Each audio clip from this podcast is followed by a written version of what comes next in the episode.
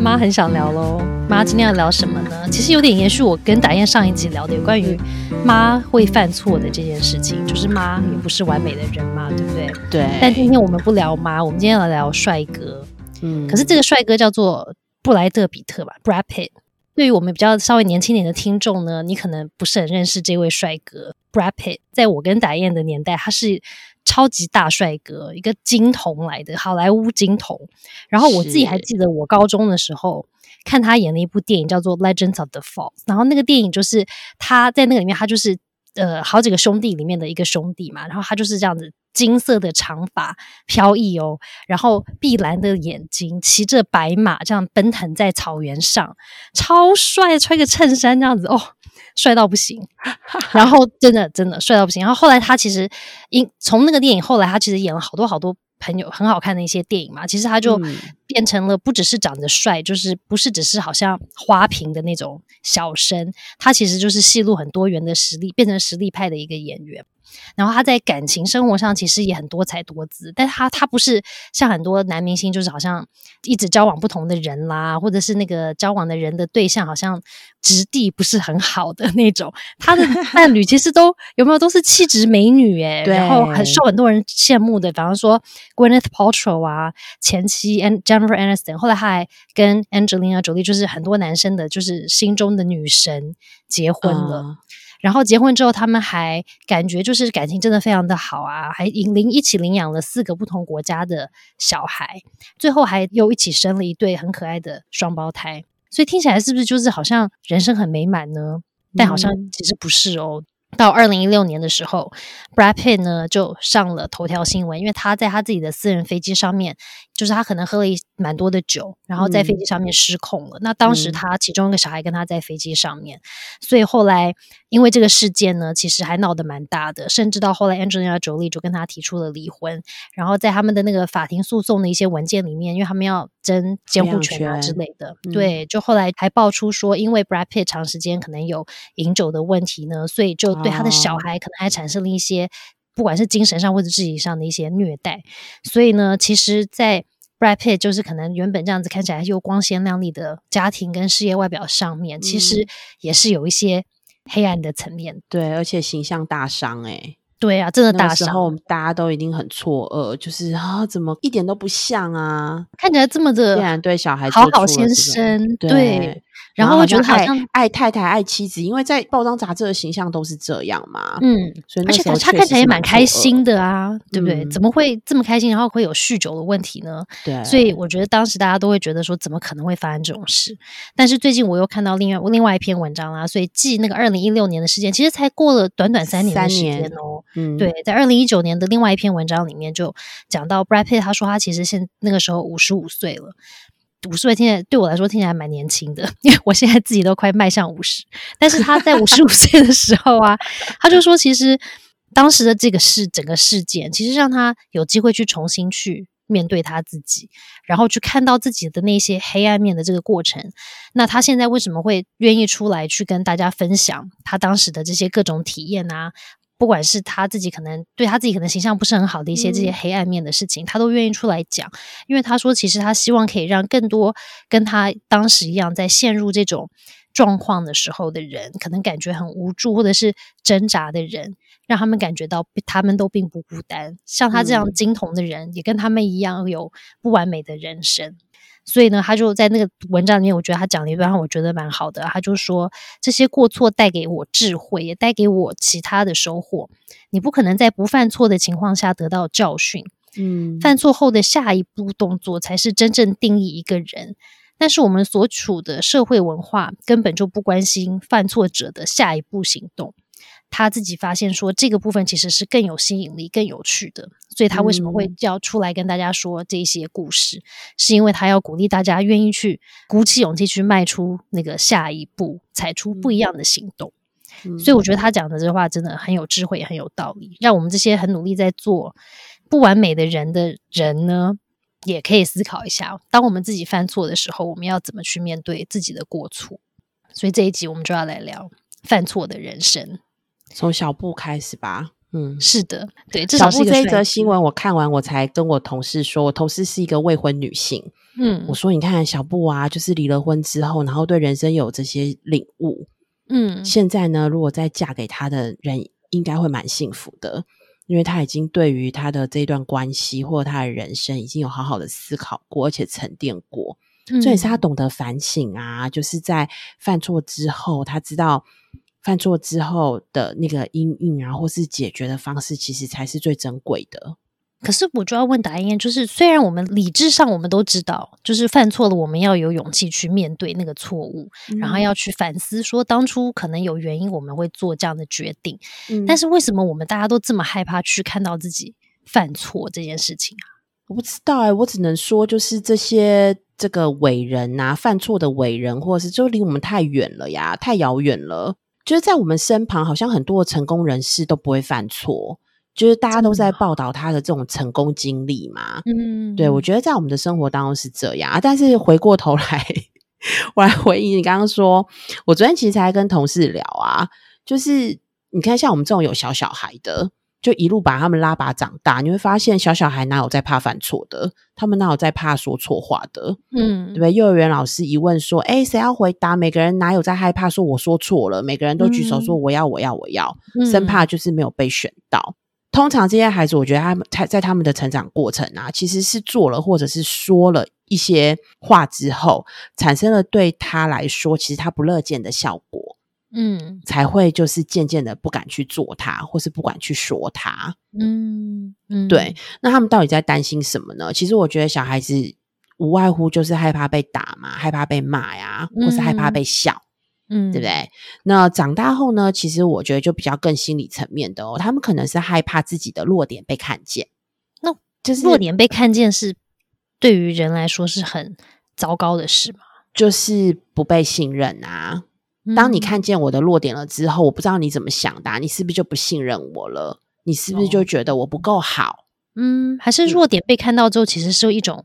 不安全感，就是可能会被伤害，因为是我的弱点嘛，对不对？对啊，没有办法保护我自己的点，然后也怕被，就是我的弱点被看见了，你是不喜欢，你就不喜欢我了。嗯嗯，对，因为我们曾经有提过啊，就是一个人，我觉得一直在追求的，其实就是我是有用的人吗？嗯，我是可爱的人吗？嗯，对我是不是值得？我是不是是有价值的人？嗯，对我觉得我们一生一直在追求的是这个部分。嗯，对，那所以其实就会很怕，如果我今天犯错了，或是我原本就是有我不擅长的地方被发现了，对，那小朋友其实我觉得很很好看见呢，就是我们小朋友不是有一个说呃，就是会说谎吗？有些小孩子会说谎嘛，那为什么他会说谎？其实真的就是不安全啊，因为他怕他说了实话之后他会被处罚，嗯，他可能说实话会面对他不想要的结果。对，所以其实我觉得在这部分啊，因为我跟我先生，我们两个有一个共识，就是我们不希望我们的小孩说谎。嗯，对，所以呢，我觉得就是身为父母的我们啊，我们从很小就让他知道，就是你可以犯错，嗯，然后你也要承认，对，然后你，然后你不会因为你承认有任何的人身安全的顾虑，嗯，对，而且呢，我们也要说到做到。就是几次之后啊，就当他感觉到我们对于犯错的态度，爸爸妈妈都很一致，嗯，他承认了，那我们就说好，那想办法解决。那还对我们常常都是这样啊，不要担心，不要躲起来，不要哭，想办法解决。有些小孩很可爱哦，一犯错之后他会先去躲起来，嗯嗯，对，或者一犯错之后他就先哭，有没有？我很委屈，先声夺人。但我们都说，就是想办法解决就可以了。对啊，那他其实几次之后，他觉得他安全了，自然而然其实就不需要说谎了嘛。对啊，那反倒就会去想解决问题的方式。嗯，我觉得这个是真的，因为我之前第一次遇到我家小孩跟我说谎的时候，其实我很错愕，我想说天哪，我的小孩跟我说谎，那是什么意思呢？然后当然没有爸妈想要小孩对他说谎咯。有些时候我觉得是爸妈自己也会觉得被背叛了，一种受伤的感觉嘛。说我的小孩竟然对我说谎，或者是有些时候会焦虑，觉得说完了，我小孩是不是一个坏人？他竟然会说谎，他不诚实，对，那学坏了。对，学坏还是我没教好？有没有？反正爸妈你知道，小剧场超多。但是那个时候我自己因为这样的时候，我其实也去问了我们认识的一些蒙特梭利的资深的老师，因为他们就是看小孩看很多嘛，所以我就赶快去找一位我相信的老师问一下，说：“哎，那小孩说谎这件事情是怎么回事啊？”然后他就说：“哦，你不要担，他就整个很淡定哦，他就说不要担心，不要担心，说谎是说谎是人跟小孩发展里面很重要的一环。他说他一定要学会说谎哦，但是他因为要学会说谎之后。”他才有机会学会不说谎。然后我想说，哈，是什么意思？他就说，对他一定会学会说谎。但是他就像你讲的，他如果一开始跟你说谎的时候，你处理的方式，他相信的这个成人，大部分可能是爸爸妈妈嘛，他相信的成人处理的那个方法，就会影响他后来还决定要不要继续说谎。就是你要让他学习到的是，我如果诚实讲的话，其实是 OK 的。我们可以想办法去解决问题，然后事情可以这样过去。所以我不用说谎啊，我们只是要处理问题，这样就好了。我还是可以很安全、安然度过。但是他说，如果我们成人去处理那个处理的方法是让小孩觉得说讲了实话，其实很可怕，后果真的很不好。那小孩就是当然不会想要再继续跟你讲实话了，因为这个后果真的不好。他说，而且他会训，他说你会训练到你的小孩是去精进他说谎的能力，因为他会发现说，哦，我这次遇到这么大的困难，其实是因为我说谎，然后我被发现了。所以呢，我才后面有这些我不好的后果啊，所以他就会觉得说，哦，我的问题是出在于我的说谎能力太差了，所以他就永远说谎说不完了嘛，他就会一直精进，一直精进，所以他说这个就很可怕，就源源不绝。所以他说你就是要在一开始的时候就好好的处理，就像导演讲的，前面几次你让他感觉说，哦，说谎其实没有什么好处。没有说谎，其实也 OK，也没有坏处。那他当然就会选择要说实话，因为像家里如果常常跟他讲说说谎是我们觉得不 OK 的事情啦，那我们要想办法解决啦。他如果感觉很安全，可以说实话的时候，他也会选择要说实话。嗯，所以我觉得这个是对于小孩来说。我觉得对于我们成人自己来说也是，很多时候我成人也会说谎啊，就算我们知道是错的，对，有些时候我们感觉不安全，或者是觉得很害怕对方会对我生气啊，或者是可能会对我说一些话我不想听的时候，我就觉得说，嗯，那那我干脆还是不要讲好了，或者是我用另外一个方法讲，婉转的讲一半，好像我没骗人，但其实我没有讲完。对，所以我觉得不管是小孩、大人都一样，其实我们都是需要那个安全的感觉。可能就会觉得愿意把自己的一些弱点，或者是有些，因为我觉得很多人会觉得做错事是一个很脆弱的事，然后你要把那个打开来给人家看，说哦，我做错事了，对，然后很虚弱，然后你可能因为这样子要攻击我的时候，其实是很可怕的。对啊，怎么可能揭开自己的伤疤？嗯嗯，因为很可怕，因为你就是就生怕人家在你的伤口上撒盐嘛。因为如果你都已经这样敞开，然后对方讲一些话让你很受伤的，你就觉得说哦哦，我已经够难过，我犯错了，我还要被这样讲一下，就会觉得受那个没办法承受那个样子的一种对待，心理层面过不去。那以前达燕在帮助其他的人在做咨商的时候，一定像我们上一集有讲到，我们要去学习去看到自己的那些黑暗面嘛。可是如果我们在生活里面遇到一些这些，就是突然我们自己有没有觉察能力变好了，发现自己有一些黑暗面跑出来的时候，嗯，但我们又没有办法去找咨商师，因为有时候来不及啊。不是说我今天发现啊，我就马上可以去找咨商，或者说我的经济能力不允许的时候，嗯，那我们有什么样子的方式去帮助自己去面对这些黑暗面啊？嗯，可以自己处理呢，还是我必须要找人聊呢？我真的觉得自己一个人很难耶。对啊，就我自己来说，我觉得还是很需要就是倾诉的对象。但是啊，如果真的没有办法找到人可以理解你的话，应该是说，我认为如果你有一个朋友，或是你有一群可以支持你的人，我觉得蛮好的。嗯，所以其实像我觉得啊，就是嗯。我我自己不是基督徒，但是我以前啊，其实在做家庭教育的时候，认识了很多就是基督徒的朋友，因为他们非常重视这个家庭的工作，嗯嗯，然后我发现啊，其实他们都有这种叫做小组，嗯嗯嗯。嗯，小组的力量其实蛮大的哦，就是在他们面临到一些人生的重大难题的时候，我觉得那种群体的这种支持的力量，或是你有被。Back up 那个感觉其实是蛮重要的，嗯，因为一个人孤单走，有时候会有一点无助跟害怕。其实很多时候，我们需要的是一个群体的陪伴跟支持。就是我遇到了挑战，我遇到了困难，甚至我犯错了，其实我是需要人家去倾听。我发生了什么事，然后给我一些引导嘛，给我一些支持，给我一些方法，然后陪伴我度过。而且因为这样子，我觉得呃，他现在很多这些被在美国，因为很多人就自己发现他自己走疗愈的过程，发现了他其实不是靠药物好的。或许他真的有一段时间有服用药物，可是他脱离药物，他为什么可以继续继续好下去？是因为他有群体支持他。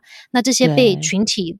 方式疗愈的人，他们现在就开始在美国开始了一种 movement，就是开始建立很多这些群体，去支持更多需要陪伴的人。所以我觉得它是一个蛮有趣的一个可能社会现象，就是转移从可能以前都是好像偏向可能药物治疗啊，现在变成是真的是发现说哦，群体的支持陪伴也非常重要，然后就会有更多人去做这些事。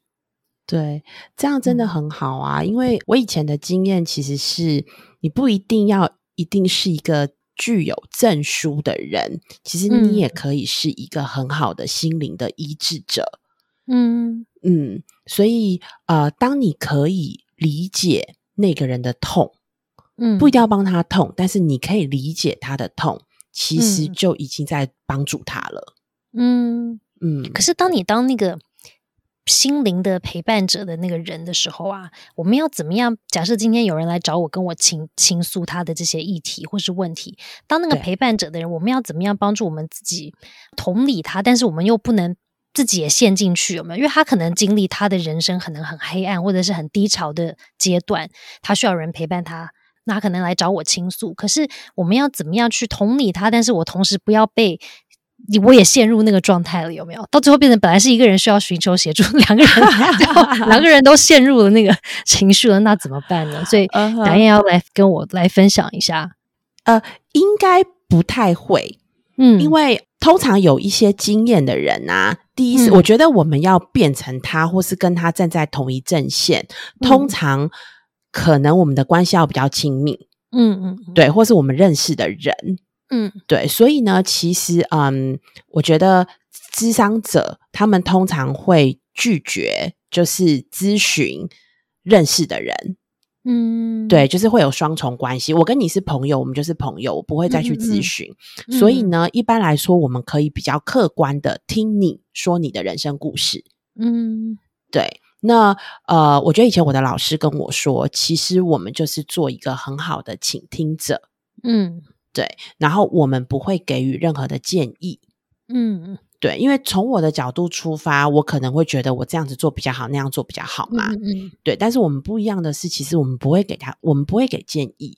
嗯，那我们就是做很好的倾听者，因为倾其实光倾听就已经很有效果了。嗯，我不知道这应该要怎么怎么说，但大家可能会觉得很悬，但是其实。但是其实，真的一个人在很有情绪的时候，他其实就是想要找一个人说。那他说的目的，其实是希望有一个人能够了解他。嗯，对。所以我们说，你可以同理他，但是不代表你认同他。嗯嗯，对。然后还有，他会有很多很多的情绪。嗯，那这个情绪其实没有对跟错。嗯。对，所以当你知道这个情绪可能是来自于他的故事或是他的经验的时候，他其实不太会影响我。嗯，对我不会说，哎呦，你怎么会有这种情绪？嗯嗯嗯，对，因为我知道他的情绪，情绪本身是没有对跟错的。嗯，对，所以就比较不太容易被影响。不过我就想到之前我去上。我忘记是什么课了耶。总之，我们有做一个练习，就是老师就说：“哦，那你就找一个你不认识的伙伴，然后你们两个一起坐下来，然后你跟他分享。我忘了他叫我们分享什么。总之是一个可能没有什么不太大不了的故事，就是你真实的一个故事事件这样子。然后他就说，你用两种方法练习。第一个方法就是，当那个人跟你讲的，对方跟你讲的时候，你就是真的很专心的看着他的眼睛。”他说：“你什么话都不能讲，你就只能看他眼睛，然后你顶多点点头，跟说嗯，就这样子。然后另外一个就是，当那个人在跟你讲的时候呢，你就一直开始就是看旁边啊，然后不专心的样子啊，然后可能抓来抓去啊，然后可能脸上还出现一些不耐烦的表情啊。然后他就让那个讲话的那个人，他说：你感觉一下，如果你在讲的时候，那个人他真的就是很专心的，就是这样看着你，然后。”听，可是他什么都没有讲哦，跟那个好像心不在焉在听的那个时候，你的心里有没有不一样的感觉？然后我自己练习的时候，我就发现很奇怪，就是那个人如果真的就是好好的在听的时候，虽然他什么都没有讲哦，他就是点点头而已，我就会有一种心里就有一种暖暖的感觉，胸口暖暖，就有点哦，他好像真的有在听我说话的那种感觉。然后就是光是那样，就会觉得一种有一种被。呼应了，他什么都没讲，他也没讲说哦，我懂你的苦，或者是哦，我知道什么，他都没讲。可是我就有感觉那种被听到的感觉。所以其实有些时候，我们好像其实要当那个倾听者，要做的也不多。我们可能就是坐在那个，就是看着他眼睛专心的听，不要晃神，有没有？不要想别的事情，对，就够了。对，因为我觉得是敏感的啦，就人跟人之间其实是敏感的。你有没有在？真正认真的听他说，是可以感觉得出来的。嗯，对啊，肢体动作。所以我们常我们以前就是有一堂课叫做咨询与辅导。嗯，那一堂课其实就是在叫我们成为这不是助人者嘛？连肢体动作你要前倾，然后不能就是两只手不能打叉叉，有点防卫了嘛？对，就是这其实都是啊，一个专业的助人的智商者是会被训练的。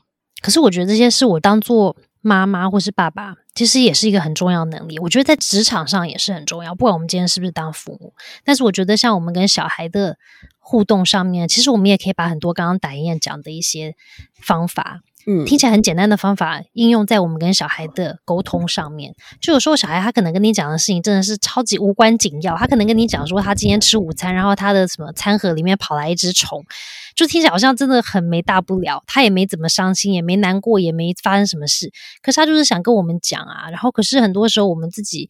因为头脑里面事情太多了，我可能在想，我下一件事情，我要下一个就要做的做的事跟去的地方，我就没有很专心的在听。所以我觉得很多时候我们也要提醒自己，就要跟小孩互动的时候，我们也应该要像达燕刚刚讲的，我们不一定要做很多回应，可是我们要专心点的在听。可能真的要看他的眼睛啊，然后我们的肢体的上面的一些表达，就不要把手都这样子包起来啦，然后可能敞开心。有些时候真的也很奇怪，就是当我们把手这样打，因为像我很常常坐姿就很习惯把手这样放在胸前啊，但是我会发现说，对，有些时候我就会发现说，哦，我要提醒我自己要把手打开，因为有点像暴露我自己的弱点那种感觉，就是我要把我的手打开，让我的胸口这边是空的的时候，其实我其实是比较容易去接收另外一个人在讲的话的，所以是一种很有趣的事，就有些时候我们身体的。姿势、姿态其实会影响到我们的心灵状况，那也是因为我们有时候心理状况也会影响到我们自己的身体状况啊。只是有时候我们不知道嘛。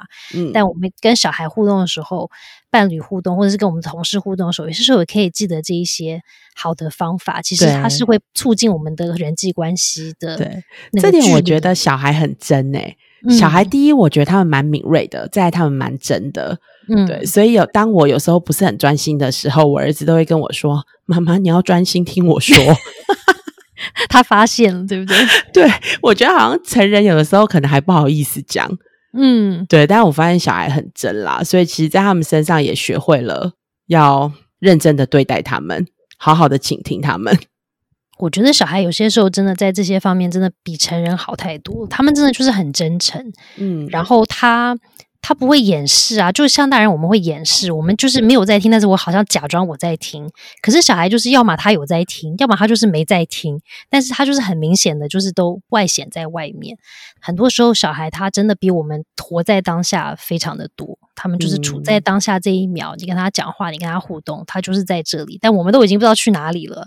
所以我觉得，对不对？我觉得很多时候我们真的要回到我们小时候的自己，那个可以。比较纯真一点的自己，不要想那么多未来的事情，可以好好的专注在现在。不然我们小时候，我就觉得我的小孩长大很快就长大了啊。有些时候如果都没有在当下的时候，那个片刻就过去了耶。但是可能二十年后我再回头看，我就会觉得说，诶，那个时候到底发生什么事，我都不记得了，不是就很可惜吗？有些时候我们跟我们的小孩互动里面，其实都会有很多很珍贵的时刻是。就错过，就忘记了，因为我可能在想，我等一下要去买菜。可是谁要二十年后谁要记得我当时要去买菜这种事情呢？但我宁愿记得我小孩跟我讲说，他的便当盒里出现了一只虫，对他来说很有趣的事。所以我觉得这个对大家要记得一下，有点岔题，因为我们今天其实要讲犯错，但不小心聊到了对不对？请听，对，请听。身为一个就是 助人工作者，对啊，我刚才也在想说，哎，我们好像要从小布的这个犯错议题。好，那拉聊到这了。其实跟我们要讲的议题也是没有离太远哦，因为有些时候我们的小孩他其实想要来跟我们讲他犯错的经验，或者是坦诚犯错这件事情的时候，其实是很勇敢的哦。他可能选择他不要欺骗我们，然后他要很诚实的说出他今天觉得他做错事情。但我觉得，如果我们利用刚刚我们讲的分享，就是我们用对倾听的方式去倾听，我们也比较不容易会。有情绪的介入，因为很多时候他害怕，是因为觉得说啊，我讲了之后，妈妈可能就会暴跳如雷啊，或者是妈妈就开始一直叨念呐，对对对，然后就很可怕。就是他没有说话，可是眼睛瞪很大，然后很恐怖，小孩也会觉得很害怕。所以我觉得我们也可以在小孩跟我们分享一些这种他犯错的例子的时候，我们也可以用刚刚我们分享的这种沟通上的一些方法。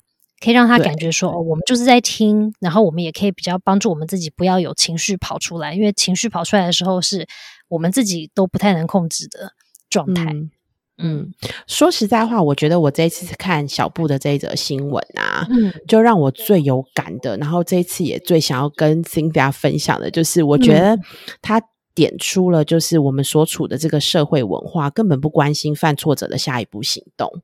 对啊，对，真的，这不是很值得思考吗？我觉得，我我真的觉得，我有意识以来啊，所有社会发生的重大案件，我们最多听到的，要不就是就责，要不就是谁下台。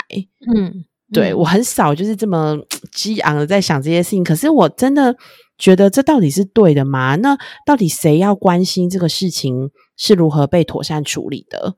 嗯，然后未来我们应该是要如何去应应这个问题的发生？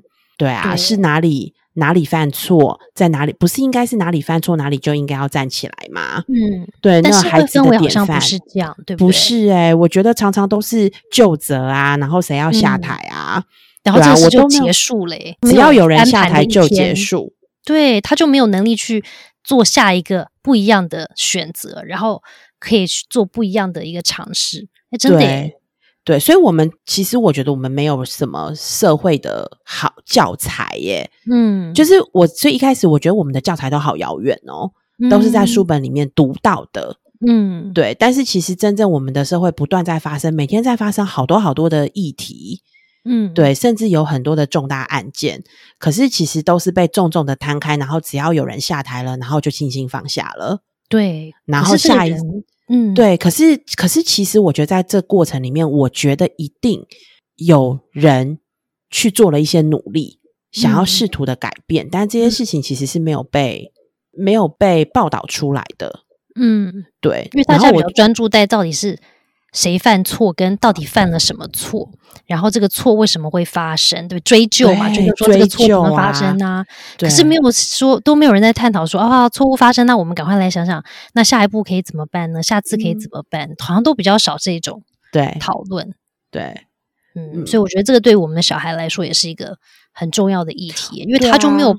他就没有接收到说，那我如果犯错了怎么办？他看到的例子全部都是你犯错你就下台，你犯错你就惩罚，所以好像犯错就不是个好事嘛，因为你犯错的结果就是惩罚类的后果，没有正向的后果。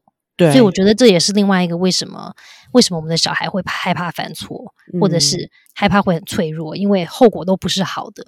他们看不到后面，因为你犯错了之后，你可能因为采取了不一样的下一步，或是不一样的学习之后，因为这个犯错，他可能有更正向的一个发展，或者是对你有更剩下的改变，但他都看不到这些。所以我觉得，如果我们的社会氛围没有这个这样子的一些示范的话，我们可能自己当爸爸妈妈在家里，可能要多多的给他们一些些这样子的一些例子，透过我们自己的 人生。对我讲说，既然我们就是一个社会倡议的工作者啊，那就不如从我们自己啊，或者是我觉得就是我们身边的大人开始做起啊。嗯，我觉得小孩其实应该也可以看见，就是对，也是妈妈啊，可是妈妈也会犯错呀，嗯，对不对？诶，我的老师，老师也有可能会做错事情啊。所以当他如果看见他身边这些，我相信我们可能都会是小孩子曾经崇拜的人嘛。嗯，对。那这些他们崇拜的人呢，在他们的这些生活经验里面，他们在面对挫折的时候，他们怎么处理？如果这一块可以被放大的话，我相信其实他们未来会对自己犯错的这件事情有了新的诠释。而且这些成人的例子啊，其实可以帮助孩子理解犯错的这个意义，以及这个之后啊，他们应该要应应的态度。嗯，所以我觉得我们要练习的是，不只是犯错之后我们要练习，只是说对不起，我错了，而是是要更明显的凸现说，哦，我错了，但是我决定我下一步要做什么不一样的改变，或者是我想一想之后，我发现了什么事，我觉得我们要更好像刻意的去分享后面的这一段的。的我们自己怎么做，跟怎么去处理这些事情，然后让小孩看到说，哦，犯错了之后，那我可能可以有不同的处理方法，怎么去应对，或者是我要怎么样去跨出下一步。我觉得这可能是自己，我们自己也要多提醒自己，因为我们自己没有习惯这样子的成长的环境，或者是甚至大环境现在处于的环境也不是这样的环境，所以我们可能真的就要比较有意识、刻意的去把它当做一个功课，我们自己要记得要。很刻意的去做，那或许做久了，我们就变成习惯了，就变成是一个模式，我们就会觉得说，哦，犯错没关系，我们来想方法，我们来看下一步怎么做。对，这点我发现就是是真的，大家可以一起努力的。因为即便我先生是一个工程师啊，现在只要就是小孩，其实常常会在我们面前犯错的，嗯，不小心打翻啊，还是什么的，他每次只要。一打翻，小孩就会有点惊慌失措，然后他就会先马上说一个定心、定海神针，定心丸就会出现。没有关系，想想你接下来要干嘛。嗯，然后我发现上一次就是打翻了东西之后呢，他就马上跑到厕所去拿抹布，嗯，然后就出来擦，好像也是要临危不乱呢。就是我觉得我们的情绪会影响孩子的情绪啦，他们其实真的蛮敏感的。对啊，因为我们一一开始起来了，他也会起来，所以我们就要帮助他稳定，他才有办法去思考说：，哦，那现在就是啊，我现在要怎么办呢？怎么处理呢？有没有什么可以做的事情，可以弥补的呢？可以修复的呢？我觉得这个其实是我们自己都要多多练习的，因为我们有时候自己都犯一犯错，我自己就慌了脚了，有没有？就是嗯，犯错，犯错，糟糕了，然后 你们就完全忘记后面的这些东西。对，然后我觉得我自己也会犯错啊。就例如说，我有时候就会晚一点去接小孩啊，那这不就是我失信于他们吗？嗯，那就跟他们道歉啊，嗯，对，然后告诉他们原因，然后我跟他就说，我以后会再调闹钟，提醒我自己，对你的下一步嘛，对不对？要有积极处理的下建设性的行动，有没有？对，这很重要，所以我们自己要好好的记得。总之，今天我们就是透过小布帅哥的故事呢，来看一下，其实。不会有人一辈子都会永远都很顺利，然后永远都成功又幸福又美满。一定是有一些，不管再我觉得再幸运的人，在命再好的人，总会一定都会有遇到挫折跟犯错的时候。因为我们就是人嘛，我们又不是神，也不是完人。在这个过程里面，其实我们或许可以。有更多的一些像我们今天讨论的一些不一样的面对的应对的方式。那当然有些时候，当然自己犯错，有时候会自己内心过不去的时候，难免会稍微黑暗一下，稍微沮丧一下，对不对？但其实这也是正常的啊，正常的一些人的情绪，我们也会失望，也会难过，也会悲伤，也会生气。但这些都是一些有可能会发生的情绪，我们也不要都否定他们出现。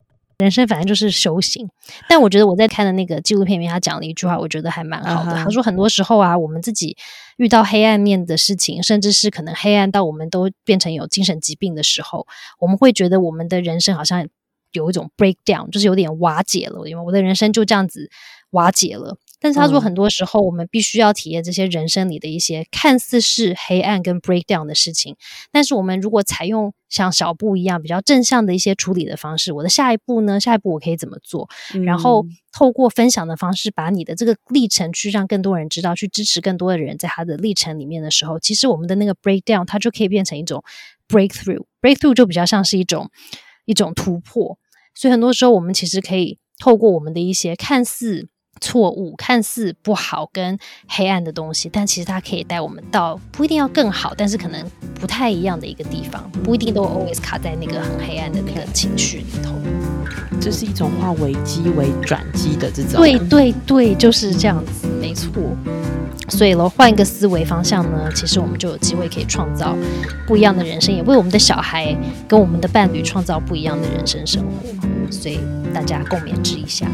好，还颇激励的，是不是？对，所以今天妈很想聊，在非常激励，就我们上一篇可能有点小小的黑暗嘛，这一篇我们就来，我们来个激励的 ending，对，大家正向一下的激励 ending。所以我很想聊，就聊到这喽。好啦，我们下次见，拜拜，拜。